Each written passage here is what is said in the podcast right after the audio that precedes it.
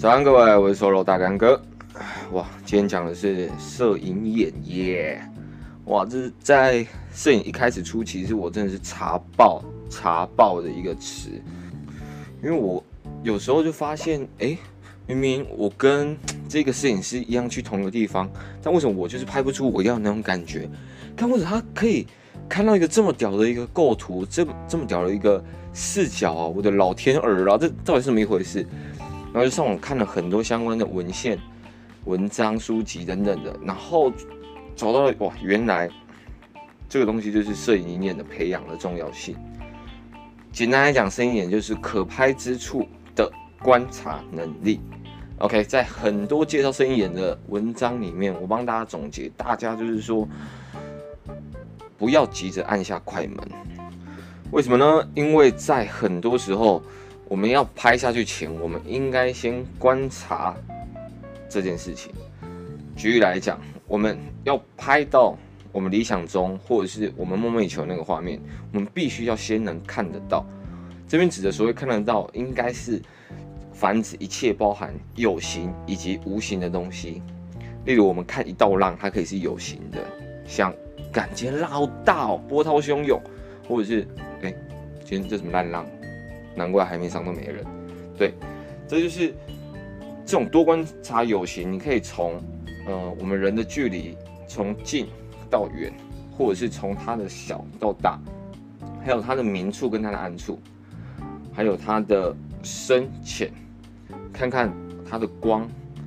例如呃阳光打下来的地方，会不会有那种嗯海平面可能会很常会有耶稣光啊，或者是把海面。再倒影一个太阳的那种感觉，或者是看看影子啊，旁边那个灯塔的影子闪在那个海平面上，哇，变得一个很美的一个状态。或者是你去站着看、蹲着看、倒着看，或者是从别人胯下看过去，试着不同的观察去发现不同的有形的状况。OK，那我们看一道浪，它也可以是无形的。无形的呢，就包含我们在拍的背后的一个意义，例如我们呃，我们拍的作品，它会可能会有隐喻、想象力、拟人化等等。举例来讲，你看到一个冲浪客往那道浪过去，那道浪卷起来，那这个时候你看到的他可能不是一个单纯的冲浪客，他在你的作品呈现下，它可能代表的是一种挑战的精神，一种意志。那个卷起来那个浪，它可能不是一个单纯的海浪，它就像是一个。挑战人生的困难，所以这幅作品突然就变成一个很励志、很激励人心的一个作品。所以多运用自己的想象力还有联想力去看这个世界。我在这边举个例子，因为其实我们家住的附近有一个市场，对，所以如果我只是单纯拿手机去拍一个奋力卖菜的一个富人，那他这张作品就是一个努力工作的一个卖菜富人。但如果我把视窗往后拉一点，我把在他旁边，在婴儿车上还不会站的小婴儿一起拍进去的话，那这张作品会变成为了养育小孩奋力工作的一个卖菜妇人。OK，这时候我们再把视窗再拉远一点的话，我们把哎、穿着一个光鲜亮丽的一个贵妇推着一台顶级高级婴儿车。上面也是推着一个不会站的小孩，从他们摊贩前一起走过去。这时候你从旁边侧拍到这个画面，你也观察到了这张照片突然就变成讨论社会阶级的一张作品，突然又引起更多人的共鸣。所以一个小小的举动，一个大大的观察，其实会让你的作品的层次更丰富。所以不要急着按下快门，有时候再多观察一下，再等一下，说不定你可以你可以记录一下更有价值。更可以震撼到自己内心的一个作品。那再呢，就是看多看一些一流的摄影作品，因为像我自己其实是很喜欢看一些赛博朋赛德朋克的一些摄影风格的作品。但我在观察这一些摄影师拍的时候，我就我就想说，他到底是哪里吸引到我？后来慢慢发现，在一些拍一些社会比较，不管是阴暗面或者是一些。不是特别光鲜亮丽的地方，这一种作品其实更会影响到我自己内心的一个共鸣。OK，所以在我之后的一些呃出去玩啊、出去拍摄的东西，我很常不是拿起相机拍旅游景点，我可能更多时候会去拍这些光鲜亮丽景点旁边的一些小人物，因为拍起来可能特别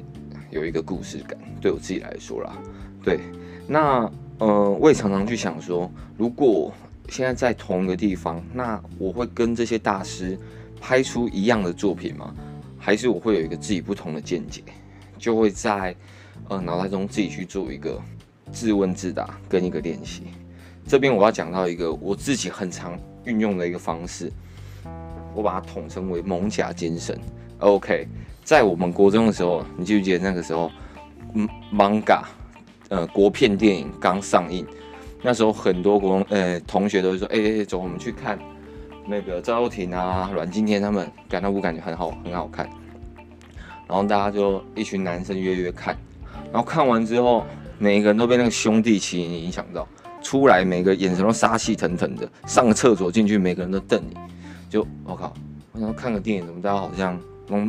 变盖大波一样呢？就是那种气势完全就不一样，看那个眼神干嘛？然后一个很杀的眼神，然后转过头，然后就骑脚踏车，大家就走了。所以。嗯，在某个层面，我觉得我们人其实蛮会投射在一个自己看到的一个，不管是人物或者是一个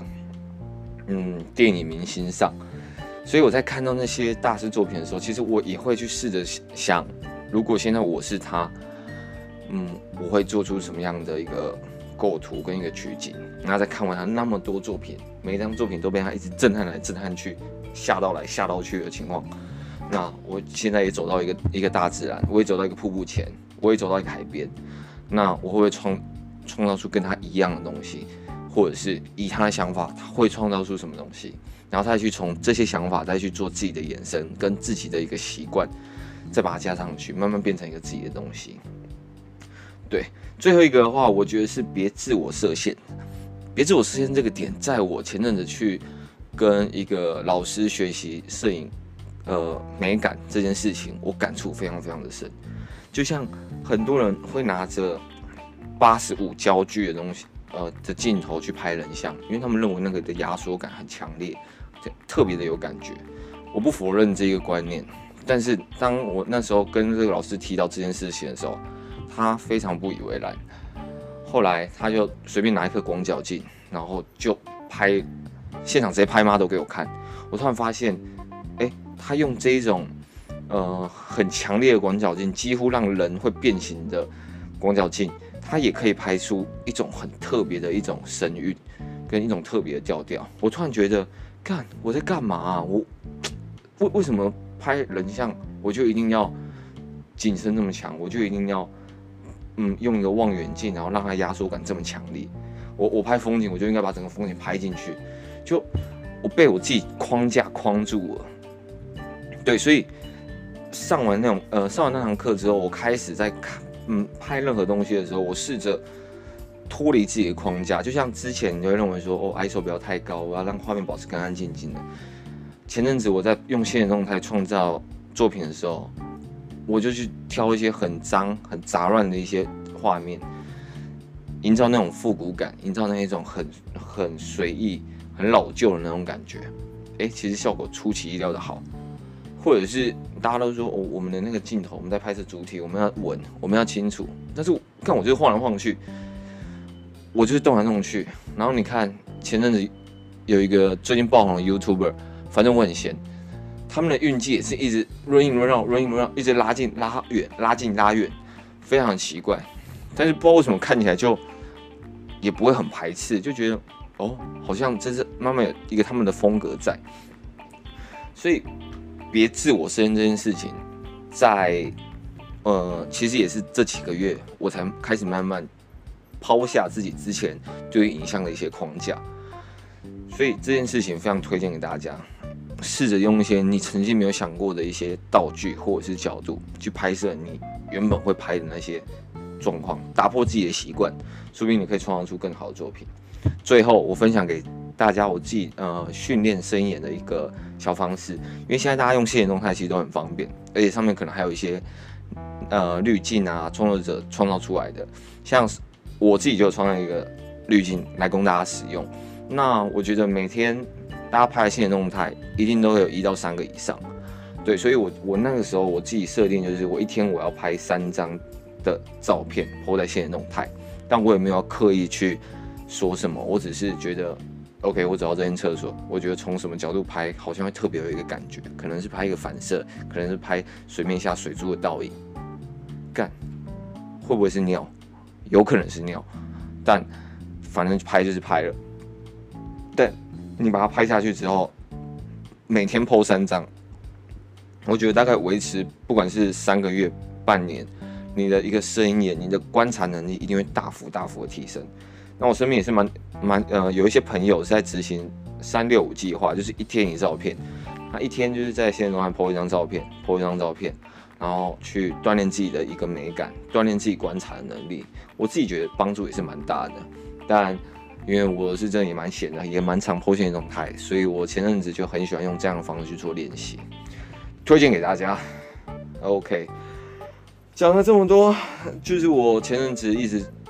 嗯。好一阵，好一个前阵子去搜寻摄影眼的一些相关的一些